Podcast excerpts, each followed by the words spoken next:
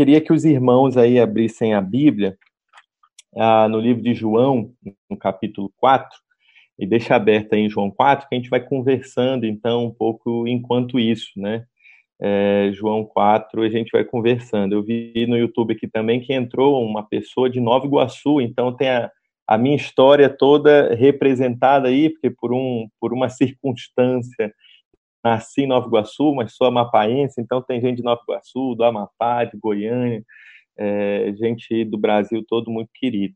Enquanto você vai abrindo em João 4, queria que a gente pensasse um pouquinho sobre o calendário, né, em cima disso tudo que a gente também aprende, ouvindo o pastor Paulo Júnior e tantos outros homens de Deus, eu queria trazer uma reflexão antes de chegarmos em Pentecoste, que é o título aí que você vê na, no, no, YouTube, a gente pensar um pouquinho sobre calendário, né? Como é que é o calendário brasileiro? Como é que como é que a gente se relaciona com as datas aqui no Brasil, né? E eu tirei aqui algumas algumas é, é eu acho que representa o que é o calendário brasileiro, a, a, o senso comum, né? Diz que o ano começa depois do carnaval, depois daquele período, aí vem Páscoa, Dia das Mães, férias, Copa do Mundo, Dia dos Pais. Aqui no norte e também em São Paulo, em Aparecida, outubro, tem um movimento de fé, as procissões, principalmente católico-romanas, Natal e Ano Novo. A gente parar para olhar, é um calendário muito é, instintivo. Então, assim, começa com a com o carnaval, com a alegria, com a diversão, e aí você sabe por instinto, né, que tem aquele momento de Dia das Mães, aí você tem férias em julho, mas esse calendário ensina pouca coisa para gente. Se a gente parar para olhar é, é, e, e, e se a gente tentar tirar lições da forma como as nossas festas estão determinadas, a gente consegue tirar aí algumas lições, obviamente, de Páscoa, de Natal, é, Dia das Mães, Dia dos Pais, mas o calendário em si ele é, é pouco didático. Né? A forma como a gente se relaciona com os dias, então, com as festas, com as semanas, pouco didático. A gente for para a Europa, né, eu sei que a, a Igreja Sal da Terra, os irmãos têm bastante relação com a Europa, alguns já moraram lá, PJ já morou lá, a Europa ela tem uma percepção do calendário é, mais intuitiva. Então ela já não é mais tão, como a gente tem aprendido, né, é, é, com o Paulo Júnior, ela já não é mais tão instintiva como é o calendário brasileiro, mas ela é mais intuitiva, porque eles sabem o seguinte, que as coisas todas têm que começar no verão, porque é bom começar no verão, é bom começar com o sol. Então começa ali as aulas, você sabe, na Europa, as competições, as temporadas, então elas começam no verão, ali em agosto, setembro, e aí atravessam o outono. Quando vai chegando no inverno, eles sabem, por intuição, que no inverno é bom se ficar dentro de casa. Então você tem ali um break e, e tem Natal, Ano Novo e uma mini férias ali, porque eles também sabem intuitivamente que férias também é bom com sol, então as férias dele é no final da, da do inverno ali para a primavera, né? basicamente na primavera. E o fim do ano letivo, pelo menos, das competições esportivas, é na primavera. Então você começa as coisas com sol, é, com calor, com luz, e termina também com sol, um calor um pouco mais ameno, mas também iluminado. Então você atravessa um pedaço né, é, de, de, de, de outono e de inverno enquanto vai fazendo as coisas, né? É, mas também ainda não, não, é de, não, não é totalmente didático, não revela tudo aquilo que Deus então queria nos ensinar quando Ele, como sombra no Antigo Testamento para o povo de Israel, entrega um calendário. Ele entrega um calendário que é um calendário não só letivo, mas didático, né?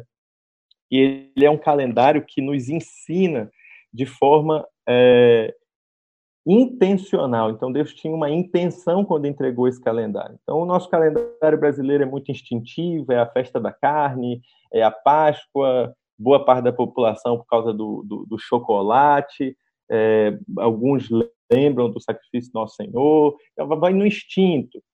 Na Europa já se tem algo mais intuitivo, a relação com as estações, com o calor, com a chuva, com o inverno, o verão. Mas o calendário bíblico ele era um calendário intencional. Então, se você pegasse assim é, do início do calendário ao fim, em tudo Deus queria contar uma história, passar ensino através do ano, né? Então acho que a gente se focou muito no Brasil em anos letivos e, e até assim a origem da palavra letivo ela é muito é, pragmática, é lições, é ler, enquanto que a origem da palavra didática ela é instrução, é ensino. Então, é, o ano, o calendário que Deus estipulou, é, irmãos, e Deus tem falado muito no meu coração com relação a isso, é um calendário mais didático do que letivo. A gente está vendo aí, os jovens que estão assistindo a live, um movimento nacional pelo adiamento do Enem que é o Exame Nacional do Ensino Médio, em nome de que o ano letivo foi prejudicado. E se a prova for uma prova só para testar lições, é, de fato o ano letivo foi prejudicado. Mas se a prova fosse uma prova para testar ensino, instrução, eu acho que poucos anos são tão instrutivos e didáticos como o ano de 2020. Então, se o pessoal fosse é, chegar na prova para dizer o que aprendeu em 2020, o Enem seria um sucesso. Mas, como é uma prova é, voltada para as lições é, pragmáticas e, e, e, tem que existir, de fato, né, e aí então está prejudicado, porque o ano letivo está prejudicado. Mas o que, que de didático tem em tudo isso? Eu queria falar para vocês muito rápido como é que era esse ano didático, então, que Deus escolheu. E esse ano didático, ele era separado em sete momentos. Era Páscoa, pães asmos, primícias, Pentecoste, trombetas, expiação e tabernáculos. Os quatro primeiros é, no, inverno, no, no verão, é, e na primavera e verão, e os três últimos no inverno. Né? Mas isso tudo contava uma história. Se o pai não conseguisse dar um ensinamento é, formal, é, mas ele passasse para os seus filhos apenas o que o calendário bíblico já ensinava, aquela criança já seria instruída, ela já seria educada. Talvez não para um exame da Torá aos 12 anos, mas seria instruída para a vida porque ela aprenderia ali a lição, a instrução da Páscoa, ela aprenderia a instrução da festa dos pães asmos, da primícia, de Pentecoste, de trombetas, de expiação, de tabernáculo, tudo isso, esse calendário, então, todo junto, ele passa um ensinamento para formar pessoas, né, para formar o indivíduo, para que ele tenha uma, uma mentalidade transformada. Então, o ano começava na Páscoa. Então, é, se nós estivéssemos no tempo bíblico, nós estaríamos né, é, no início do ano. O ano tinha começado ali em 12 de abril, na Páscoa. O ano começa na Páscoa. Eu quero que você acompanhe junto comigo. Nós não vamos o ano todo, a gente vai parar em Pentecoste. O ano começa na Páscoa. E na Páscoa se tem toda a reflexão da saída do Egito. Se tem a reflexão de tudo que Deus fez para libertar o povo. Logo depois da Páscoa, você tem a pães asmos, a festa de, de, de pães asmos, e, e o povo nem tinha ideia, mas quando Jesus ressuscita e passa 40 dias andando, é, ensinando, é, eles estavam vivenciando pães asmos em pessoa, né, que é o pão sem fermento, o homem perfeito, Cristo é, com integridade. Então, é, os primeiros discípulos, né, a igreja que a gente chama, né, a igreja primitiva, ela viveu o calendário bíblico em pessoa em Cristo. A Páscoa, a ressurreição, o pães asmos, que era no primeiro dia após o Shabat da Páscoa, então é, no domingo, no primeiro dia da semana, a ressurreição ressuscita ali o homem perfeito, o pão sem fermento, é, viveram primícias, né, aquele primeiro tempo, aquela, aquele primeiro momento com Cristo e vão caminhando até chegar em Pentecostes, 50 dias depois da Páscoa. É interessante que, é, logo depois da ressurreição, é, Pastor Paulo Júnior, todos os irmãos, irmãos de, de Macapá também que estão vendo, minha família, é, logo depois da ressurreição, eles giram para Jesus e falam assim: Mestre, quando é que o Senhor vai restaurar todas as coisas? Porque o Senhor já mostrou seu poder. O Senhor já ressuscitou, então agora faz o seu teu trabalho, né? cumpre o teu serviço. E aí, então, é, Jesus responde dizendo: oh, não, não convém a vocês saber dessas coisas. Não convém a vocês saber o que eu vou restaurar, o que o Pai vai fazer. Tem coisas que o Pai reservou somente para Ele. Mas nada impede vocês de serem testemunhas testemunhas em Jerusalém, é, Samaria, até os confins da terra. Nada impede vocês de serem testemunhas. É, aquilo que a gente não sabe a respeito do futuro não nos impede de ser testemunhas do que Deus já fez na nossa vida até hoje. Mas ele vai dizer assim: mas, é, como vocês estão tendo dificuldade de ser testemunha, como está difícil para vocês testemunhar, eu vou enviar um consolador, eu vou enviar um ajudador. E ele vai estar tá em vocês e através de vocês, ele vai ajudar vocês a serem testemunhas por onde quer que vocês forem.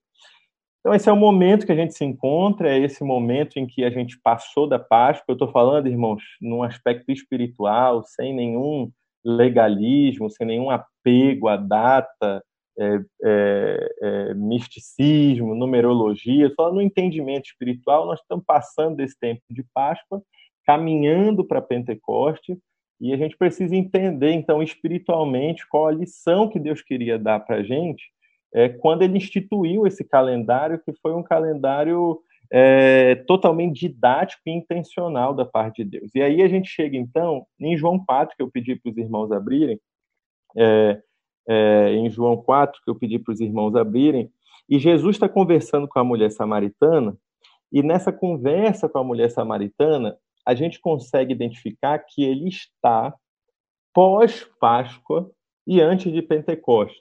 Depois você dá uma olhada com mais atenção, João relata três Páscoas que Jesus participa durante seu ministério. Uma Páscoa em João 2,13, outra Páscoa em João 6,4 e uma Páscoa em João 13 a 19. Então, como eu te expliquei, né, que o calendário é, bíblico ele era composto de sete festas, então aconteceu muita coisa entre João 2 e João 6. A gente vai lendo e a gente vai achando que assim foi de um dia para o outro, mas é, João retrata com um, recortes cronológicos três anos do ministério de Jesus. Então, é, em João 2, Jesus está na Páscoa, que é quando ele encontra, inclusive, com Nicodemos, né? É, e, e aí, em João 4, a Bíblia vai dizer que ele está ah, saindo da peregrinação, ele está voltando para Galiléia, porque era obrigado ir a, a, a Jerusalém em três momentos: é, na Páscoa, em Pentecoste e em Tabernáculos. Então ele está descendo, ele está voltando da peregrinação e encontra com aquela mulher lá em Samaria e começa a conversar com ela. E ele está num contexto ali agrícola. E ele está num contexto agrícola e ele está num tempo, numa cronologia ideal para ensinar o que ele está ensinando ali para os irmãos. Então ele vai falar para aquela mulher sobre água, é, um rio que joga, né, que jorra para a vida eterna. Ele vai falar, né, do, do Espírito Santo. Ele vai começar a, a, falar de água viva. Ele vai começar a dizer que quem beber daquela água vai voltar a ter sede, mas quem beber da água que ele der vai ter uma fonte que jorra para a vida eterna, ele vai começar a agir na vida daquela mulher, trazendo arrependimento, até que ela identifica e crê e percebe que ele é o Messias.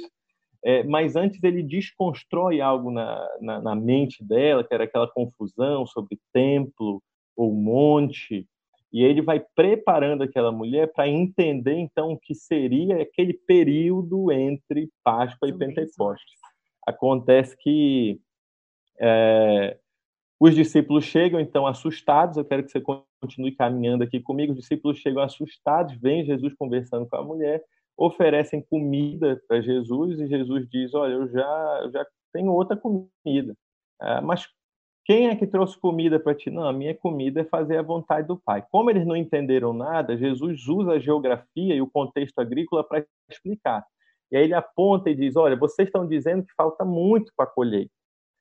É, se ele tiver falado em grego, é, ele não citou o nome da festa, mas aquele povo ali era judeu, é, se Jesus tivesse falado em hebraico, ele teria falado que é, dito assim: ó, oh, vocês estão dizendo que falta muito para Shavuot, é, para a festa das semanas, para a festa da colheita, que a gente depois começou a entender como Pentecoste. Vocês estão dizendo que falta muito, mas os campos estão brancos.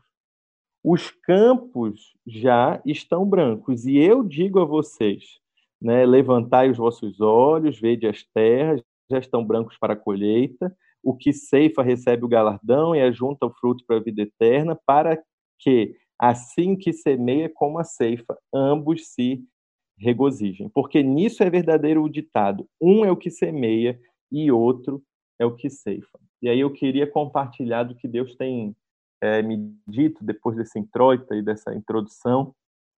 Nesses próximos, então, 30 minutos, queria compartilhar o que Deus tem colocado no meu coração sobre o Pentecostes.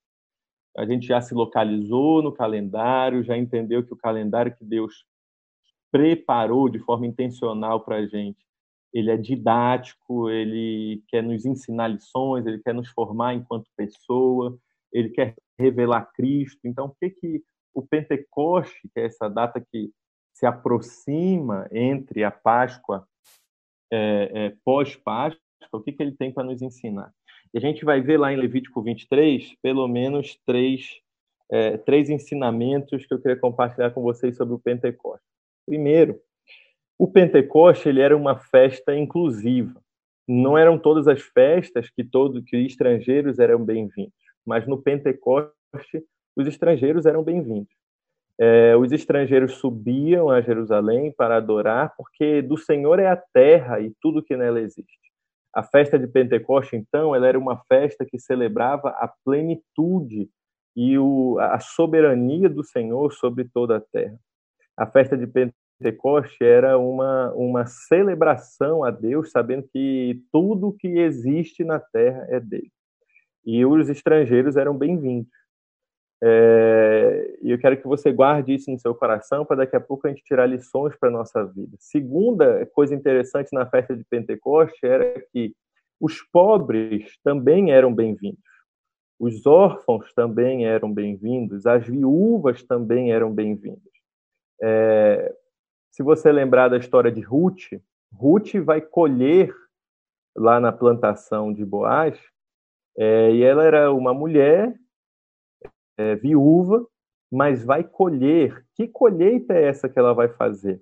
É porque havia um mandamento que eu quero ler para você a respeito da colheita em Pentecoste, que está lá em Levítico 23. Olha que coisa linda que, que nos ensina, daqui a pouco a gente vai aplicar para as nossas vidas. É, Levítico 23, 15 diz: Depois para vós contareis desde o dia seguinte ao sábado Desde o dia que trouxerdes o molho da oferta movida, sete semanas inteiras serão. Então, sete semanas inteiras, 49. Um dia após a Páscoa dá 50. Até o dia seguinte ao sétimo sábado, contarei 50 dias, então oferecereis nova oferta de manjares ao Senhor. Das vossas habitações trareis dois pães de movimento, duas dízimas de farinha, levedes, etc. E aí, é, no 21, vai dizer o seguinte: Naquele dia apregoareis que tereis santa convocação. Nenhuma obra servil fareis, estatuto perpétuo é em todas as vossas habitações pelas vossas gerações. E quando colherdes a vossa colheita, e quando cegardes a cega da vossa terra, não acabarás de cegar os cantos do teu campo, nem colherás as espigas caídas da tua cega. Para o pobre e para o estrangeiro as deixarás, porque eu, o Senhor, sou o Senhor da terra. Então, é, a festa de Pentecoste ela não apenas recepcionava os estrangeiros, mas ela também ela nos dava a visão da justiça social. Ela nos dava a possibilidade de que o pobre ele entrasse na plantação do seu irmão mais rico e colhesse as bordas e as espigas caídas. Então, o dono da colheita ele colhia do centro né, colhia em forma de círculo e os cantos ficavam para os pobres, para as viúvas, para os órfãos, para os hipossuficientes, para os vulneráveis, né? E aí é nesse contexto que Ruth vai lá e, e recolhe, né, espigas tanto para o seu senhor, mas também a sua parte. E, por fim, o terceiro ensinamento que a festa de Pentecoste é, é, representa, a gente vai aplicar na nossa vida, a festa de Pentecoste começou, então, a ser é, marcada como o recebimento da lei. Porque a palavra de Deus diz que no terceiro mês depois da saída do Egito, é, Moisés recebe então a lei, a Torá, na verdade é revelada né, ao coração, ao povo de Israel. É, e aí, então, ali próximo da, da, tradição ainda do primeiro templo, do templo de Salomão, eles sincronizam esse momento é, da festa do Pentecoste, que, ainda era chamada de Shavuot, com a, o Recife tem falado no, no, nos nossos às vezes a gente relaciona muito é, e deve se relacionar, mas muito e apenas o Pentecoste a, a, a descida do Espírito Santo e até às vezes a gente acha que a descida do Espírito Santo se chama Pentecoste, enquanto que na verdade já era uma festa do calendário não letivo, mas didático do Senhor, né?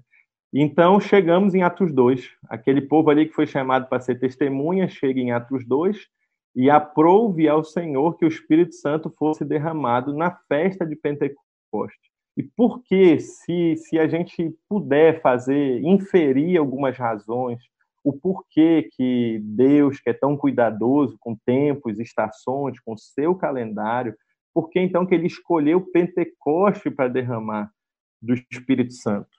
e algumas aplicações, então, que eu acredito é, do porquê que ele escolheu Pentecoste é, para derramar o Espírito Santo, justamente porque era um momento onde tinha estrangeiros, diversidade dos povos, porque Deus queria deixar claro que o Espírito Santo era um presente dele para todas as nações. E olha que interessante, se a gente voltar lá para João 4, que a gente estava lendo, o povo de Samaria entendeu isso, é, Paulo Júnior, muito rápido porque Jesus prega para aquela mulher, aquela mulher prega para a cidade, e de forma linda, aquela cidade vai dizer para Jesus: não é só pelo que a gente ouviu da mulher que agora a gente crente, mas é pelo que a gente tem visto e experimentado que tu és o Messias e o Salvador do mundo. Então é a, é a primeira quem, quem, quem deu aí então o tom de universalidade da salvação foi aquele povo de Samaria, que ele diz: Ó, oh, tu és o salvador do mundo. Então, eles conseguiram entender, naquele contexto agrícola, de colheita, que, que, que Cristo era o salvador do mundo. Então, por isso que o Espírito Santo né, é, derramado em Pentecoste, porque ele era um presente não só para os judeus, mas para todos que estavam ali. E a gente vai ver, então, todas as categorias né, de, de de, de pessoas que estavam ali. Atos 2 vai, vai dizer para a gente né, que ali estavam, então, é, partos, medas, elamitas, os que habitam na Mesopotâmia, Judéia, Capadócia, Ponto, Ásia, Frígia, Panfilha, Egito, parte da Líbia, Cirene, forasteiros, crestenses, árabes, todos estavam em Jerusalém porque a festa de Pentecoste era a festa da inclusão, e aí o Espírito Santo vem nesse momento para deixar muito claro né, qual seria o caráter daquela igreja. E aplicando, já aplicando, caminhando para o fim, né, aplicando para os nossos, pros nossos é, dias de hoje, então, mais do que nunca, nós, igreja, que estamos no pós-Páscoa, nos aproximando desse Pentecoste espiritual, né, dessa, desse entendimento que é o Pentecoste, lembrar que somos uma igreja é, universal né, que somos uma igreja que está espalhada aí pelo mundo todo. A catolicidade da igreja, então, é, é muito importante nos dias de hoje para a gente poder estar tá aqui junto. Como é que a gente está junto, conversando, gente de Macapá com gente de Goiânia, com gente da Europa, como a gente estava é, é, algumas semanas atrás, gente de Portugal, gente de Espanha, gente da França, gente do Japão. É porque nesses últimos tempos Deus é, vai colocando nos nossos corações a importância de lembrarmos que somos um corpo espalhado pelo mundo todo. É, é, não é, a gente não vai mais ter condição de sobreviver enquanto igreja no exclusivismo é, se a gente não entender que a família está espalhada é, pelo mundo todo e Pentecoste me lembra muito isso. Eu também é, tenho entendido, é, compartilhando aqui com a família que o Pentecoste desceu é, também, o Espírito Santo desceu na festa de Pentecoste também pelo caráter solidário da festa. Era uma festa em que pobres iam estar reunidos.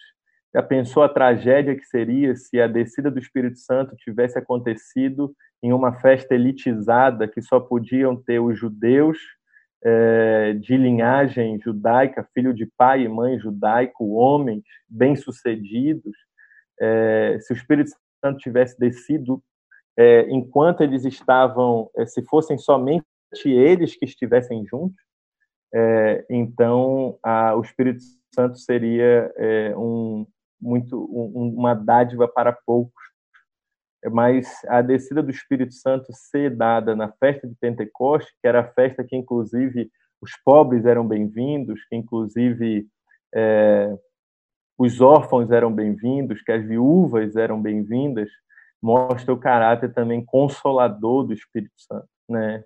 E o quanto que ele tem, tem trabalhado para nos transformar família, independente das dificuldades que a gente põe das separações e das segregações que a gente põe, né? Então, em pouco tempo, a igreja de Corinto já tinha esquecido que que o Espírito Santo tinha descido em Pentecoste, na festa onde os pobres também eram bem-vindos, e eles já estavam é, segregando os pobres lá na igreja de Corinto na ceia. Né? E, por fim, é, eu acredito que o Espírito Santo desce em Pentecoste é, por causa do caráter instrutivo e didático da festa. E como era uma festa que eles celebravam a Torá, e eles tinham muita dificuldade de cumprir a lei que eles celebravam, imagina o constrangimento dessa festa. O constrangimento de eu celebrar algo que eu nem de longe consigo cumprir. O constrangimento de eu é, me alegrar por algo que eu não consigo é, é, vivenciar na plenitude. E aí, quando o Espírito Santo é derramado na festa de Pentecoste, que também era a festa de celebração da Torá, é, é o Pai nos dizendo: Eu estou transformando o coração de vocês num coração de carne. Né? Eu estou tirando o coração de pedra e dando um coração de carne. Vocês são incapazes de cumprir a lei. É, por isso, na festa em que vocês celebram o recebimento da lei, eu vos entrego o Espírito Santo para que vocês consigam, através do Espírito Santo, é, serem convencidos do pecado, da justiça, do juízo, me agradarem, não pelo certo ou pelo errado, mas porque é, o Espírito que habita dentro de nós nos confirma é, que somos filhos de Deus.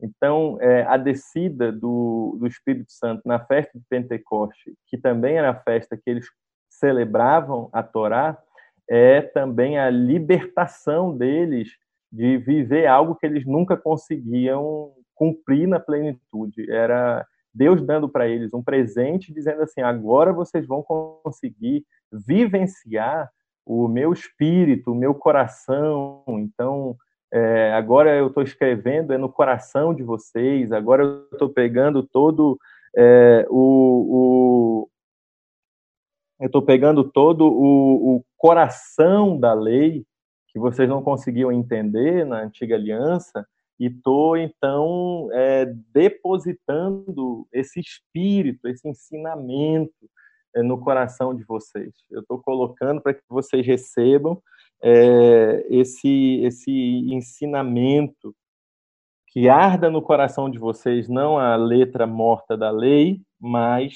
que arda no coração de vocês a instrução do Espírito Santo. Então, é, o que Deus tem ministrado no nosso coração nesse tempo é a importância de lembrarmos que somos um só corpo é, e, e, a gente tem visto o quanto que a internet universalizou e nivelou todos nós iguais, não tem grandes templos, não tem grandes diferenças, grandes estruturas. O aplicativo que a gente está usando no Amapá é o mesmo que se usa em Goiânia, é o mesmo que se usa na Europa, é, e a gente começa a ver que tem tantas similaridades e somos tão parecidos que a descida do Espírito Santo naquele momento é, e até hoje nos lembra que somos uma só igreja espalhada pelo mundo todo. né, também a necessidade de justiça social. Eu, eu desconfio que aquela igreja não conseguiria viver Atos 2,42, que era partindo pão, oração, socorrendo em tudo que precisavam, se não tivessem recebido o Espírito Santo na festa de Pentecoste, é, eles não teriam tido essa capacidade, porque por eles mesmos eles não iam conseguir viver esse nível de solidariedade. Por eles mesmos, eles não iam conseguir viver esse nível de compartilhar se não fosse o Espírito Santo que eles tinham recebido em Atos 2 para poder viver Atos 2:42, esse compartilhar. É, eu tenho até brinquei com os homens aqui, pastor. É, é, brinquei com os homens aqui sobre a relação do homem caçador e coletor, né? Adão era coletor, ele estava ali, era só colher, né? É, mas aí, pós pecado, a gente começa a ver é, a necessidade da caça também, e a caça, ela nos vira um instinto, então ela é pouco, é, é ela é muito mais instintiva do que intuitiva e muito menos ainda é, intencional. Né? Você vai lá, precisa, caça. O problema da caça é que vira um estado de alerta constante em momentos de crise como que a gente está vivendo. É muito difícil a gente lembrar de compartilhar se a caça for o nosso pensamento primário, né? É, porque se a gente entrar dentro de casa, pensar nas nossas esposas, somente nas nossas famílias e, e impedidos de caçar, de ir para a rua, caçar, a gente então vai querer proteger e blindar a nossa família. Se um vizinho nos pede alguma coisa, a gente rapidamente faz o cálculo e fala: como eu não tenho como caçar, eu não tenho como compartilhar, é porque é, o que eu cacei está guardado é para minha família. E o Espírito Santo então tem ministrado no nosso coração que é justamente agora que a gente precisa compartilhar aquilo que caçou. Né? E aí a bênção que, que Jacó dá para um dos seus filhos, né? É, de manhã você sai para caçar e à tarde você compartilha com seus irmãos. Então, de manhã, que era antes da pandemia, muitos de nós caçamos. E alguns temos essa caça guardada, seja no freezer, seja na conta, seja na poupança. E agora a gente está sendo convidado a esse desafio de compartilhar com os irmãos é, aquilo que a gente caçou. Não é fácil, só através do Espírito Santo. Então, em primeiro lugar, a necessidade de lembrarmos da universalidade, da catolicidade da igreja, de lembrarmos dos nossos parâmetros de justiça social, né, de não esquecer que Pentecostes me lembra que os pobres têm que estar incluídos, os viúvas têm, têm que estar incluídos, os órfãos eles têm que estar incluídos nesse momento que a igreja está vivendo. E nos lembra muito mais que a lei está em nós, é, o Espírito Santo está dentro de nós. E ele está nos proporcionando, e assim eu encerro, ele está nos proporcionando viver num tempo pós-templo. É, aquele povo lá ele era muito viciado em templo. Né? Eles eram apaixonados pela história do templo de Salomão, depois eles viveram o segundo templo, né, que era o templo de, de Zorobabel. Quando Herodes quis conquistar o coração deles, a primeira coisa que o governante pensou, para agradá-los, eu vou reformar o templo, então eu vou fazer do templo algo enorme, né, essa reforma que Herodes faz no templo. E quando eles recebem, então, do Espírito Santo, eles têm a possibilidade de ser neles mesmos templo do Espírito Santo, é, eles já estão sendo preparados para um tempo sem templo, né? Digamos que eles receberam aí do Espírito Santo em 35, 36 depois de Cristo, em 70 o templo foi destruído. Vamos imaginar o desespero que aquele povo viveria se não tivesse recebido é, dentro deles a palavra de Deus, dentro deles o Espírito Santo, é, e eles que já eram apegados ao templo, a Torá, vendo o templo destruído, sendo perseguidos. Então, é, a gente tem entendido em Deus, tem conversado com a nossa igreja Reviver, que está que tá aqui, tá aqui no tá aqui junto com a gente no YouTube. A gente tem entendido, pastor Paulo Júnior, nós irmãos de Goiânia, que é, então olhar e tentar aprender com o Pentecoste é aprender também a viver é, cada um sendo o templo do Espírito Santo e, e, que as nossas reuniões sejam as reuniões do todo, né, que é a Igreja de Cristo, mas não a obrigação de estar no templo, porque ainda que a gente volte daqui a pouco para os templos, é, a gente sabe que vai chegar o momento de, de não ter o templo, e o templo que teremos é aquele que é, na festa de Pentecoste aprove a Deus é, derramar sobre nós, que era o Espírito, que é o Espírito Santo habitando dentro de cada um de nós. É, o nosso coração tem sido então caminhado para isso, a nossa oração tem sido essa, que a gente possa então viver um tempo de conexão com a Igreja de Cristo, que a gente possa entender o que os irmãos no mundo todo estão passando, que a gente possa é, se solidarizar com quem está ao nosso redor, com, essa, com quem está precisando ao nosso redor, que a gente entenda aí é, é, celebrar Torá como eles faziam, na verdade o que Deus espera de nós é identificar, é perceber o Espírito Santo que já habita dentro de cada um de nós e nos permite ser esse corpo e essa igreja. Eu quero agradecer do fundo do coração a oportunidade de compartilhar com os irmãos, tendo cumprido o horário, é, é, também dizendo quanto a gente ama vocês e para mim é uma alegria poder viver isso na prática, é, Clenilton, é, é de, de, saber que a gente está aqui junto.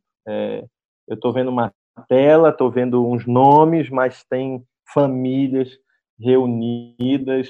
Isso é possível por causa do Espírito Santo agindo é, dentro de nós. Amém?